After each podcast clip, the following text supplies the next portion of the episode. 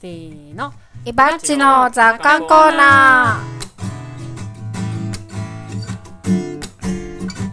ー。今日はなんだろうユニバー ス。あやっぱり宇宙はい、はい、このコーナーは有機農業歴18年の伊庭さんの考えがどれだけ傾いているのかを楽しむコーナー です、傾きとはその人が生きた証人生の奇跡ですどんどん傾いていきましょうお、なんか今日は、はあれいいいですね。 DJ っぽく DJ っぽい喋ってみました、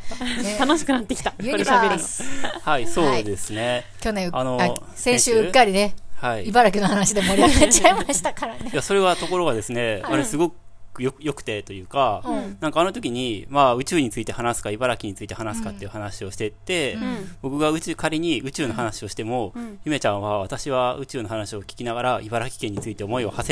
せてるわって言ってたじゃないで 。すか言うったんあれ、あれちょっと意味不明だったんですけど、言っだけど一番最後の最後でゆめちゃんが、うんえっと、茨城川の話を持ってきたじゃないですはか。ううんん茨城川の話って何かっていうと、時空戦士た。うん。はい。だったじゃないですか。そうですよ。うんでああいう戦隊ものって、いろんななんとか戦隊とか、鳥獣戦隊とか、んなんか忍者戦隊とかうんあるじゃないですか、うんその中でよりにもよって時空戦隊っていう、うん時空っていう概念を冠につけた戦隊ものの、うんまあ、茨城県のご当地ヒーローですけど、はい。をの話を持ってきたじゃないですか、うん。宇宙の話っていうのはまさに時空の話なんですよおう時空を超えた話なんですよ、で、私は最だ後からに種まいたわけです。そうなんですすよごい最後に種まいてきたと思って自主そで続くっていうこうとね。そうおーだから野草の話して茨城の話をした最後に時空戦士の話を持ってきてね、おお宇宙ぴったりじゃんってなるほど。テンション上がってるわけなんですよあーすごいはいね。ね、うんもう宇宙へ思いを馳せる準備もそ整った 全部計算してるのよ。う、うん、何で、えっと茨城まあ、本題に入りますけど、はいあいいですか、うんそのまあ、宇宙の大きさを大きさとか、まあ、時間的なスケールとかを、まあ、ちょっと理解あのする前に、うんもうちょっととてつもなさすぎて意味不明な世界観なので、うんえーまず地球のなんか歴史の時間スパンを多少おおさらいしておきたいんですよ。はい。で、え3つ例を挙げるとすると、はいえっと、2億年っていう単位が、まあ、あるじゃないですか。うん。はいまあ2億年です。まあうん地球できて46億年ですけど、2億年前っていうのは、今ある大陸がうん全部一つに繋がってた時代がありましたね。パンゲ。アね。パンゲア大陸ですね。うんおーイ ェイ。イもうあェイ。ったあねれそんなが2億年経って、まあ、今のうんこの並びになってて、まあ、パンそゲアれぞれ国があるわけですけど、さらに2億年経つと、まあアメリカ大陸とユーラシア大陸が合体して、えーアメージア大陸っていうのができるんですよ。アメージアえ待って待ってはいはい、今から2億年前がパンゲアでそうのもっと全部2くっついてたね億年前あがうん、これから2億年先ですね。あ今の大陸今も別から2億に、今ある配置っていうのは固定してるわけじゃないじゃないですか。うん今も動き続けている最中にうんうんうんある、あって、ん今からさらに2億年経つと、うんまあアメリカ大陸とユーラシア大陸が合体していくんです2億よ。年後また ?2 億年後に。へー私たちはい。今住んでるこのうん2022多分年国家とかそういう概念。念もうないですよ、多そう分。だよね。2億くっ年。つきますもん、だって。うんア。メリカとユーラシアがう。ん。つまりアジアがねロ。シアとかね。うんうんはいはいはい。おー一度離れたのがまたくっつくんですかそうです、はい、そうです。はいうへー。ん時空を超えて。アメージア大陸って言われてるんですよ、それが。へへーーあまだないけど、はいその2億年後のできるだろう大陸のことをも呼ぶ名称があるんですね。そうなんですよ。えーはすごいね。はい、すごいんですよ。へーアメリカとユーラシアだうん。アメージア。そう。で、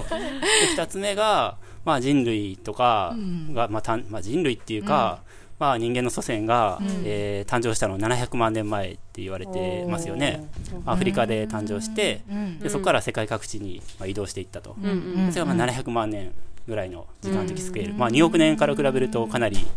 短いですけど、ねまあでも700万年ってすごいでそすよれね。はなんかホモ・サピエンス的なのが出たのがってことかなうんもしかしたら違うかもしれないです。うんうんうん僕はちょっと記憶がほとんどうろ覚えで喋って るんで、えーっと、まあそれっぽいのがはい、出そたれねっぽい、うんはい、そのぐらいのあやふやさで聞いてもらいたいです。であと3つ目は、えっと、10万年っていう単位について、一応思いを馳せておきたいんですけど、まあ、あの原発事故とか、まあえー核使用済み核燃料とかを、まあ、地下に埋めて、うんおえー核が、え出まーすそれ全部あの無害化するのに、まあ、10万年ぐらい10万ですねうんかかるって言われてますよね。 10万年後のそうそうそう。なんとかってでいうの10を万見年ま後したの人類に向けて、んえー同じ言語を使ってないから誰が見ても、どの人類が見ても分かるように、これには手を出すなみたいな10万年間絶対掘っちゃダメっていうのをそうそうそどうう未来の人に伝えていくのかっていう映画がありましたね。でその10万年後の人類っていうのは、うんもはやええ私たちとは全然違う人類だろうみたいな、うんうんまあ、そういうスパンですよね、うん10万年って、うんはいだから700万年もすごいし、2億年も、まあ、もっととてつもなくすごいと、うんっう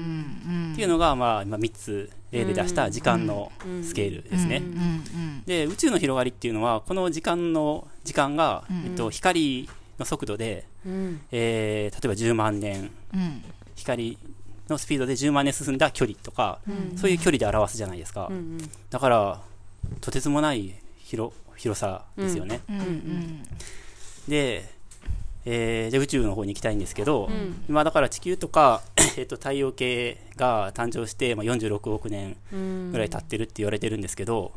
えーまあ、地球が太陽の周りを回ってるっていうのはみんな知ってるじゃないですか、うんで僕がその前にある時にうんなんか動画とかで見てびっくりしたのは太陽系もこの天の川銀河を回ってるんですようんうんの中をうんうんうんうん衝撃的じゃないですか、ううんうんんでうんそれを、えっと、2億年かけて一周回ってるんですよはいはいはいで出た2億年 なんか出たね出ただから46億年も経ってるんで、この天の川銀河の、あ太陽系は天の川銀河の、まあ、割と外側の方に真ん中よりも外側の方にいるんですけど、えーに位置してるんですけど、そこをすでにもう23周してるっていうことなんですよ、ちょっと衝撃的でじゃないですか、なんか、そっか太陽系も動いてたんやみたいな、うんうん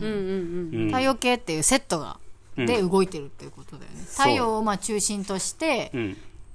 たくさんの惑星があるじゃないですはいはかいうんそれがこうなんていうかい一緒に銀河の中で天の川銀河の中でそうみんなで待つぞーみたいな感じ で そんな掛け声なの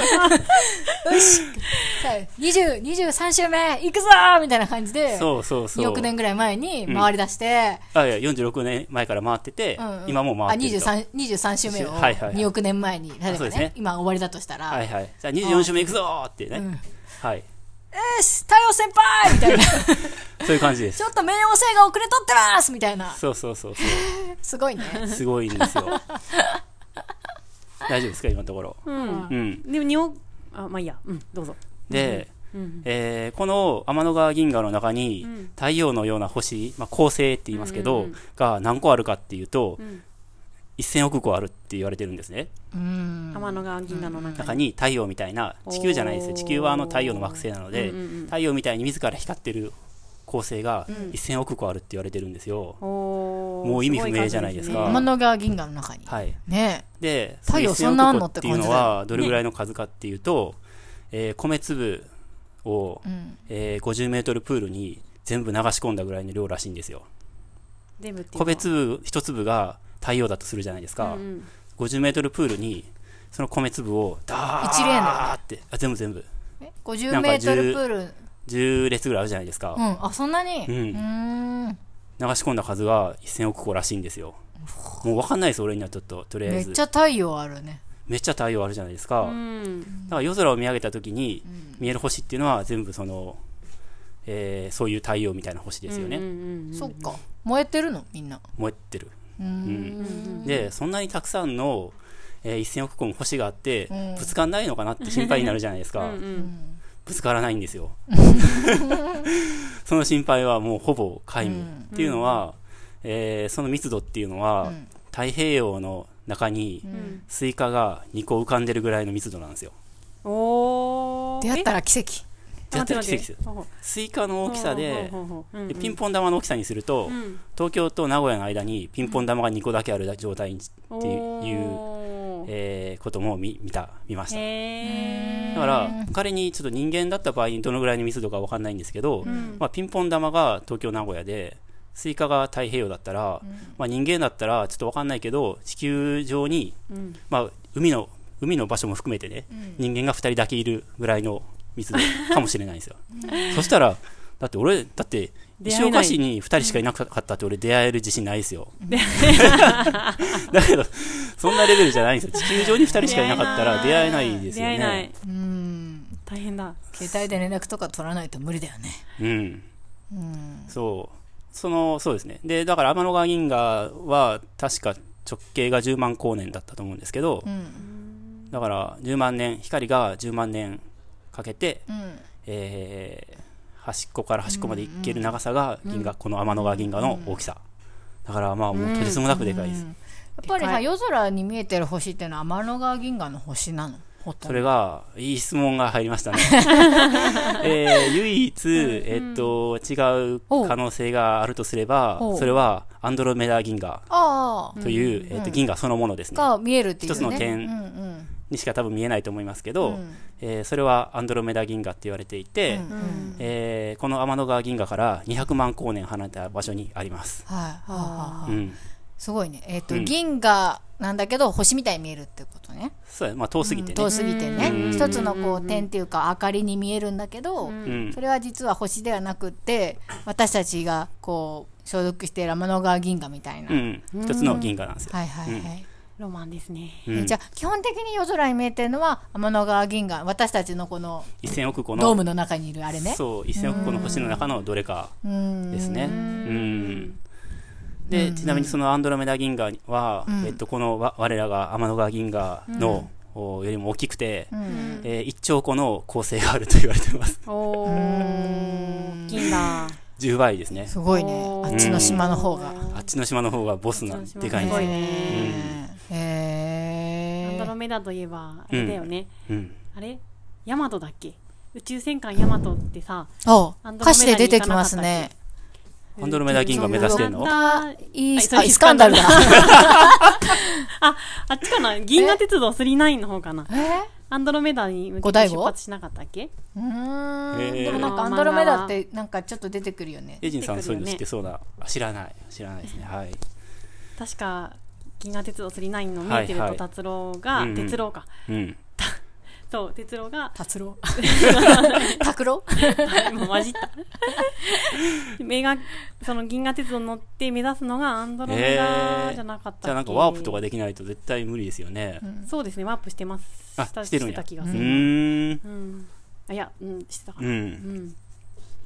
でまあそれが一つの銀河、うん。それぞれ一つの銀河としたら、うん。えっと銀河っていうのはある程度の数が集まってグループを形成してるんですね、うん。うん。でそれぞれの銀河でまあ引力が働いていて、まあ、あるところには割とパーっていくつかあるないところにはもう全然何もないみたいな空間的な広がりをしてるんですけど、えっとこの天の川銀河がある場所っていうのは、えー極小銀河群って言われていて、うん。うん。えー30個ぐらいの銀河が集まって一つのグループを形成していると、アンドロメダさんも同じなんですかアンドロメダさんと同じグループで、えそうなんっと、だアンドロメダさんはこの30個の中ではボスです、おあ、ーそうなんだ。はいへえ。そうなんですよううんんパイセンですねパイセン、だけど、えっと、銀河群っていうぐらいなので、えっと、ちょっとちっちゃい、まあ、群えっと、団っていうのがあって、うん。 100, 100個以上の銀河が集まっているところを団って言うんですね、銀河団っていうんですけど、でここから、えっと6000万光年離れたところに、えー乙女座銀河団っていうのがありまして、でここには銀河が1500個集まっているそうなん ですよ、おー私たちは30個ですよねはい、30個のところ V30 名のなんかさなんかクラブとうん、なんか1500人いるんオーケストラクラブみたいな、なんかもう、全然規模が違う、ね。パーティ ーですねそうですね、うんそうですね、うん楽団とサークルみたいなそうですそんなね感じですかね、うんで、えーじゃあそのその僕らのこの銀河軍30個の小さい銀河軍と乙女座銀河団がどういう関係があるかっていうと、実はさらに大きな構造が存在していて、うんなんと乙女座銀河団は他に、えー100個ぐらいの銀河、あ合計合わせて100個以上の銀河団と銀河軍を、の群れで成り立ってる乙女座超銀河団っていう一つの銀河なんですよ。えーえ私たちは入ってんのそれ戦隊ものみたいにな ってきた入ってるね。そうなん ですよ。なるほ ど私たちは乙女座超銀河団の一員なんですよ。そうか実は。は。あはいはい。ーだんだんこの市区町村から日本に広がってきたみたいな感じだね。そう感ですじですかね、そうですはいイメージ的には、で、乙女座超銀河団以外にも、他にもいろんななんとか座超銀河団、なんとか座超銀河団っていうのがあって、それぞれしのぎを削ってるわけなんはいですよはい。はい、 分かった分かってきたとかってきた私たちはもう八里町うん旧八里町っていうちっちゃいちっちゃいところに住んでいますうと、んうんでまあ石岡市石っていうグループに入っているみうたんいうんな、うんそう。ううんん、うんうん。そうですよねそういう感じそうで、うんで茨実城は県があってそう、うん茨城県があって、うん北関東があって日そうな本んですがよあってみたいな感じで、うん実はもう全てワンネスなんだけ ど 出たワンです。ワンネスなんだけどそう。そのまワあ、ンネ一ス応。グループに分かれそうてちょちょっとずつちょっとずつで、さらに、えーその様々な超銀河団を包括する、さらに大きな構造 体。おーすごい何やったっけな名国連前忘れちゃったんですけど、なんかララニアケア、地球だよね。ラニアケア、銀河団小かな文字になっちょたっとへ まあ、そもそもなんか宇宙っていうのは一つじゃなくて、まあ、マルチバースっていうふうにも、ああのの言われてるじゃないですか、はいはい、なんですよってだからまあそういうことをだからその、うんちょっと名前忘れちゃったけど、うんそのそれがラニアケアだとすると、うんそれをも包括するさらに大きな宇宙それはまた一つの宇宙の世界の話じゃないですか、うんだからそういう宇宙がまた他にもいっぱいあるっていう、うんもうとてつもない世界観が広がってるんですよ、ほへとてつもないね。うん、ああどうーでしすょうごいねなんかすご田いよんねぼで水を見てるおじさんが愛しいー そうだね。愛し いはい抱きしめたい、抱き抱しめたいね。うね、ん、うん大きな愛で持っ私てた。ちももうワンですよ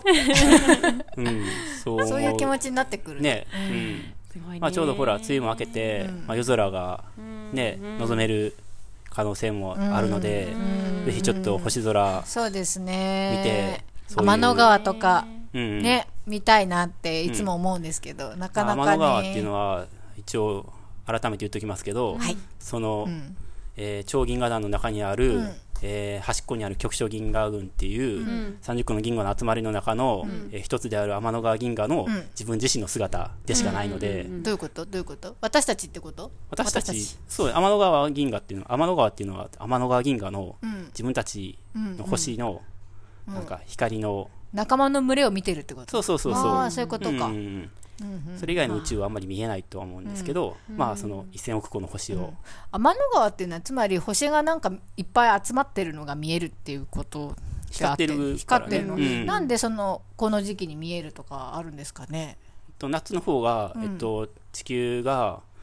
えー夜になった時に、えっと、内側を向くからなんですね銀河の、近くなるってことですか実質えっと、天の川銀河が、あ太陽系が天の川銀河の外側にあるって言ったじゃないですか、はい真ん中よりはいも、はいうんで中心部の方がたくさん星があるじゃないですか、もちろんこう丸があってここに星がいっぱいバーってあります、んあここからここまで星がバーって割と、んあの薄く、あの広がってると楕円な感でこじこなんがです中心やとして、でここに太陽系とか地球がいたら、こっちを見た方が星たくさんあるじゃないですか、うんうん外側見た時はあんま星見えないじゃないですか、はいはい、そうですねそれがこっち側見るそうとですねきが、まあ、夏ってことですねだあーからたくさん星が見えると、なるほどなるほうど。んほうほうほうほうそれが天の川なんですうんうね、んへうん、ーへちなみにですね、また別の で、えっと、宇宙は膨張し続けてるんですけど、銀河同士っていうのは距離は離れてないんですね。えなん、ていそううかなの風船に例えば2つの点をマジックでつけて膨らましたら、その点と点の距離って広がっていくじゃないですか。うん。ーうんでもそういうふうに宇宙は広がっても、えっと、星同士の距離っていうのは変わら星同士っていうか銀河同士っていうのはそれは太陽系の、まあ、太陽と地球とかもそうなんですけど、それはお互いの引力で引っ張られてるから宇宙は広がってもその距離は広がらないっていうふうになことなんですね。それどころかですね、えーなんとですね、衝撃 え知ってますこのわ我らが天の川銀河、あーは、えー、50 40億年後には、うんたかだか40億年ですよ後には、えーアンドロメダ銀河と合体することになっていまして、アンドロメダ様と一つになれるってわけはい、そ れで、えっと、アマダ銀河は、まあ、あのミルキーウェイっていうので、んえー合体してミルコメダ銀河っていうふうになることが、はい、本当に決まっておりまミルすコ。メダはい米だ。どいそうなんですよ。よミル。コメダあのミルキーウェイとアンドロメダ、ミル米。ク、ミルキードメダ、ミルコメダになることが、はい、決まっておりまそう。すすごないんね、だ。いコメダコーヒーみたいなね、米だコーそヒうーみなんたいでなすよ。だから僕はこの話をすべてし終わった後で、あの、まあ、調べた、当時調べてね、あのー思ったのは、ん僕は米田コーヒーの経営者だったら、やっぱ あの、ミルク、まあ、ミルクたっぷりめのね、ミルコメダ銀河コーヒーっていうのを発売 します。絶対。ねうん。絶対いいよ。絶対いいと思わへん。ミルコメダ銀河コーヒーですよ。うん、いいね。それはうんぜひその、宇宙の話とともに売り出したいですね。ねえコメダコーヒーにメールしてみたこら。の放送をぜひ、あの、ミルコ メ、違う、コメダコーヒーのね、方が聞いてくださっていたら、んはい、もう明日にでも、うん。はい。はい、新商品としてコメダコーヒね、発売してほしそいうなっですて、ね。いろいろ調べた結果、そう思いました。いいね、今日の雑貨。いいね。斜めだねいいね。はい斜めってるね。うん。ああ。うん何どういうコーヒーだってもう一回教えて。ミルクたっぷりめうんうんのミルク、コまーあなヒーんだよねか、まあ銀河を感じさせるような、うん。だから夏、夏に飲むのがいいよね、きっと。まあ銀河を感じれるような。銀河を感じらうんうれんるうねん。ちょっとキラキラさせたいね。あ、そうちだょっね。とさ、金粉とか入れる。だってさ、銀河と銀河が合体するってさう、ん。それは星同士ぶつかるよね。ね、そうですね。いあらゆるところでう。んうん。どうもぶつかるんですかね。ぶつかるかもしれないですね。向こうは1兆個ありま、1兆個ありますからね。すごいね。こっちは1000個しかないですけまあど。私たちが吸収されるっていうことですよね。どっちかラってペいイうでとすね。はいうん。ちなみにあのまあ太陽は今寿命の半分ぐらいを終えていまして、んえー残りあと50億年ぐらいであ太やべ、陽うはん消滅しそてしのまう前んですにね。合体できるってことですよね。はい。でもあじゃあそのい前いじゃに、んでも太陽は多分活動が収束していくので、うんうん。うん、うんそっかまあ太陽がなくなると地球は多分もう維持できないので、そうですね。それまでにちょっと宇宙に人類は旅立った方がいいですね。そうですうんね。まあでも合体したらまた別の構成そうがあ、そうですよねあ。のいてくれるかもしれない。ねえ。ねうんまあ天の川銀河の中にだってめっちゃ構成あるからね。うん、あ、なんで合体するかって言ってなかったな。えっと、えっと、二つの銀河の引力の方が強すぎて、えっと、ゆっくり引き合ってるそうなんです。うん離れてるどころか、そう宇宙は膨らんでるんだけど、そうそうはいはい離れるどころか、うん引き付け合ってくっついちゃうと、うん。うん物体に引力があるってすごいなとも思いました。うん。だね。ん本当だね。うんそうするとでも宇宙に空白がいっぱいできそうですね。そうだね。うん確かにうん広がってるのにくっついていくってことは、ねうん、何もない空間。ねえねそう無が、ううんん、うんそうだね。うんへえ面白い、うねん。まだ分かってないことがいっぱいありますからね、宇宙はね。ねうん宇宙ね。なんで伊庭さんそんな知ってんのって感じよねあ、そう調べたのただその時は興味が。はなんいかブームあったね宇宙ブームみたいなのあったよね確かに、はい、そう、4年前ですね。うんはあそんな前かも、ううんなんか手法に書いてる時期もあったよい。それが4年前なんですそっよ。かそっか、か早いなあ、うんうんでも今何のカンペもなくその数字がいっぱい出てきたのもすごいね。はい、ちょっとその時に、先週、あの、一瞬、一回だけおさらいしました。あ、そうなんだ。でもすごい。はい喋ろうと思ってたんだもんねそうそう、はい。 うっかり水戸黄門の話になっちゃった、そうそうそう、はい。まあもしかしたら数字が大幅に全然違う可能性もありますけど、まあ、そのようなうんうん感じだと思ってはい聞いていただければ、まあ宇宙の大きさはね、十うんう分んわかるかと。うん。ね。私天文部だったんですよ。おえそうなんだえそうないのついつ高校時代。おえー中あれ中高？中高と言っていいのかな？う。うんんテニス部もやっててあ、うん。その裏で天文部も兼任してたの。兼そ務ういへうー見舞ってできるんだねうん、してうんうた。ん。でも地味で、うんあの望遠鏡夜学校に泊まって、うん望遠鏡で星見て、うん。であ泊楽しいま夜って学帰校にる泊まるとかみすたいなごいね。うん楽しかったよ、ううんん、ううんんうんうんうんそれでその頃に、うんやっぱり宇宙の本をいっぱい読み漁って、はいはいはい。で結構中高ってなんかモラトリアムってうんいううか、 ん中二病っていうか、うんううんんちょっとこう世の中を斜めに見るじゃないですかはいはういん私なんて一人とかって思って、はいはいは 別に世の中なんてみたいな人間関係とかめんどくさいとか思っい。て、うん宇宙に思いを馳せて、うんううんうんんやっぱり伊庭さんと同じように、はいはいあの宇宙の広さに比はいべたはいはいら人間なんてみたいな感じそうでだね思いを馳せてました。はいはいはい。ああ、そうなんいやいだ。や今の話聞いて、んああそうだよちょっとね宇思い宙出っしたて広いよねって、うんうん思ってました。うん。うん、そうそう。えー、それ結構学校に何回か泊まったのうん何回かと思っ何回もて、そ何の回か獅子座流星群とか、はあいはいはいおーあるじゃないうんあういんう時期にあ泊ったあったまったりとか、楽しいねそううん火星まあベタだけど火星見たりとか、うんうん土星見たりとか、えうんうんそうしてました。すごいいいね。楽しかった。ううんん楽しそえー、俺、よかったな。俺もそれ入りたかったな。あったよ、あったと思う。なんか、ああの校舎の一番上に高校うんやった、中学校にはなかったけど、うん天文部があったかどうかすら認識してないけど、うん高校の一番屋上の上に、うんなんか半円球の、おーなんか多分望遠鏡えーだったんじゃないかと思われるけど、うん、当時は何も思ってなかったけおどーすごいうんいいうんね、じゃあねうんそうそううちの高校だはいはけいにもあっうんて、うんそう何人ぐらい、ええっ、ー、とねでうもん六人いたかなっていう感じの地味なうん地学部の先生が顧問です、あーいいねははいいいね好きな人が集まってれわあばね6楽し人いよかね男女3人ずつがい いな 全然そういうのなかったううんんでもさテニス部だったからテニスってさ、勝敗の世界じゃないですか、うんでさ「そオうラ!」だとか言ってね「根性だ気合だ!」みたいなううんんのの合間に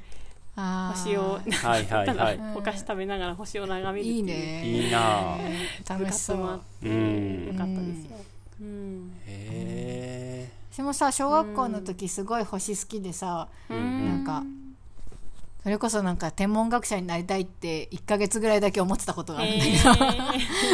1ヶ月ぐらいで考えをか改めたんですけえうど、んうん私算数できないから無理だって思あっそれたんだ思けいど、思うっんた私なんかでもすごい好きだったの。うんでうん星座の図鑑とか読んだり、星の本読んだりとかしてて、で小学校の時総合の授業っていうのがあったんですけど、うん1年間同じことをみんなでうんなんか調べたり。なんか勉強したりとかっていううねん小学生だったんだけどあったんですよ、うんでそのテーマ決めっていうのは学年が始まった時最初にするんですけど、うん子供たちの間でこれがいいあれがいいって出して、えっと、投票で決めたりするんですけど、うんうんうん私は小学校4年生の時に星がいいって言って、うん星出してそれが通ったんですよ、でみんなでその1年間星のこと調べたりとか、まあプラネタリウムにみんなで行くとかね、うんそういうこともやったりして、へーいいねで最後の方にやっぱり、うん泊まってはないんですけど、うん小学生だから、夜の学校にみんなで集まって、うん望遠鏡で星を見るっていうのをやったんですけど、うんはいはいはいやっぱすっごい覚えてますね、うんなんかでっかい望遠鏡を持ってる男の子がいたんですよ。はいはいおは金持ちだったんでしょうね。でもめちゃめちゃでかかったんですよ。うんうんで、土星を見たんですけど、うんもへう本当に、に写真、あの図鑑で見たことがある、うんわあ、すっごい綺麗みたいな輪っかが、あの土はい星って輪っかがあるじゃないですかうんうん。これがすっごい綺麗な色で、あの望遠鏡のレンズの中に映ってるんですよう。んで、本当なんかこう現実味がないっていうか、うん多分このレンズの真正面っていうかずっと先にはこの土星がこんな綺麗なものがあるんだっていうのは一生忘れられないんなんか思い出ですね。ううんん、今でもその彼の名前を覚えてます。望遠鏡を持っていたうん川上くんです。お金持ちの川上君 川上くんです。川上別君のにおかげ彼だとね接点は特になかったけど、ありがとうって思ってまあすね。ーすごいはうねいうんもしねこのラジオ聞いてたら川上くん、ありがとう。そうだよねそはの一日のその一瞬が刻み込まれてるわけだもそうんですねね。そうだよね結構でも印象覚えてる、思い出になってる子は多いと思います。うちのクラスのね、その当時。うんうん、す本当だごねい感動しましたうんうね。んうんうん。望遠鏡いいですそういうのいいねねパディさんとか持ってないのかな持ってないねあそうなんやうん持ってそうやのにね顕微鏡なら持ってる ミクロの世ミク界。ロの世界うんうん。なんかそういうのあるといいねあるといいねうん結構大抵さ、うんなんか近なんかその近所とかにさ星好きのおじさんがいてうん持ってたりするよね、うんあそこのさうん地磁気観測所の職員の人とか絶対好きな人いそうじゃないいそう確かにそういそうてか持ってる地時間食中にあんじゃない、ねうんえでも地磁気を観測してるからねうん、でも合間に星見てんじゃん、ねねうんね持ってる人はいるよねもう観絶対察できそうだようね、ん、ねちょっと個人的に相談しに行こううかんいいねそういうのね観察会とかあったやらりいたいいよねうんあったら楽しいよね,、ね楽しいよね絶対楽しい、いいねうん、うんねうんうんもう街道星みたいな、うんあ星の綺麗なとこねねえうんはいみんなが今、うん宇宙に思いを馳せて、 ほへーってなってまますけど、うんとさ、もういいかなあの私宇宙に思いを馳せた時ね、うんうんやっぱり体内にも思いを馳せたんですよ、はいはいはいでさ、うんやっぱりこう宇宙からブワーって自分に戻ってきて、自分をこう分解していくとさ、うん細胞とかになって、はいはいうんでもっともっとやっておくと,、えーっと核うんうん怪しいぞ私の知 識 えでさ DNA とか回ってるじゃあん、るよねうん DNA もそうだし、うんでもっと分解していくとさ、うん陽子とうん電子。電子うん。で回っててるじゃない、うん太陽と地球みたいに、うんもう太陽系みたいなのが、あーあるよね、うんこのね私の中に私の中にコスモがコスモがコスモがそれもすごいなーってなる、う、うんん思ってた、ねうんねそうだえうね。んなんか大地とつながってる場合じゃないよね宇宙とつながった方が いいねえ、そうそうですよ本当だね、ははあうん。いろんな悩みも吹き飛びますね、うんんそうだ。ね私たちは宇宙でダンスしてたんですね確かにおうん繋がった宇宙で右往左往してん だねねえうん。いやーいいですねそうですうんねうんそう思うと食べ、食べるっていうこともね、お食べ物をうんを摂取してうん生きてるわけじゃないですうかん。食べたものが分解されてう、うんうんそこからエネルギーとか栄養がうん吸収されて、うんこの体を維持していると。ううんんそれもすごいことだよね。うんコスモね今この話が一体何につながるのかみたいな表情。あ、レシピのコーナー行こうかなと思あって。なるほどなるほどじゃあ 行こうあ行なるこほどねそうですうじゃあねそんな宇宙に思いを馳せながら、ははいいリピチピのコーナーへはいはい。はい、つながってるね。ゴキブリからつながってるよ。もうすごい今日のはラいジオ